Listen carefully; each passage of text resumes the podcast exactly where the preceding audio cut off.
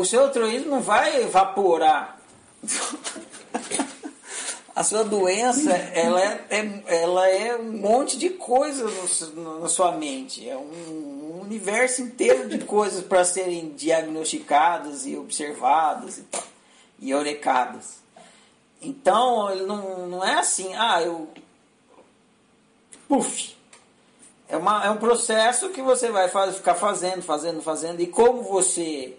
É, como a Lídia observou agora, você você vai fazer e vai cair no mesmo no mesmo altruísmo que você já observou e vai cair de novo, de novo. Então, se você tem interesse em se curar da, do seu altruísmo, o passo 3 é você assumir um compromisso consigo mesmo, praticar o processo de cura. Você vai fazer uma viagem que você vai daqui na China, Pô, é longe pra caramba. Tudo bem que é longe, mas se eu não der um passo e outro passo e outro passo, eu não chego. Então, eu dou um passo, outro passo, outro passo, outro passo. Em algum momento eu chego na China. Então eu vou, eu vou me curar desse meu altruísmo.